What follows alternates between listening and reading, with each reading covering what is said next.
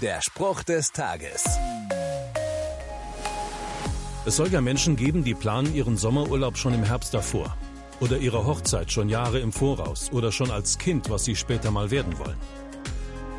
Diese Pläne sind nichts gegen den langfristigen Plan, den Gott sich überlegt hat. Von ihm schreibt der Apostel Paulus in der Bibel, schon vor Beginn der Welt, von allem Anfang an, hat Gott uns, die wir mit Christus verbunden sind, auserwählt.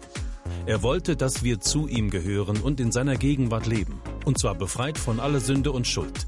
Epheser 1, Vers 4. Und von diesem Plan ist Gott bis heute nicht abgerückt.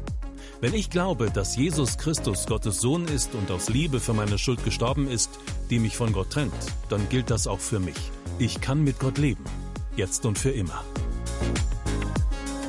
Der Spruch des Tages steht in der Bibel. Bibellesen auf bibleserver.com.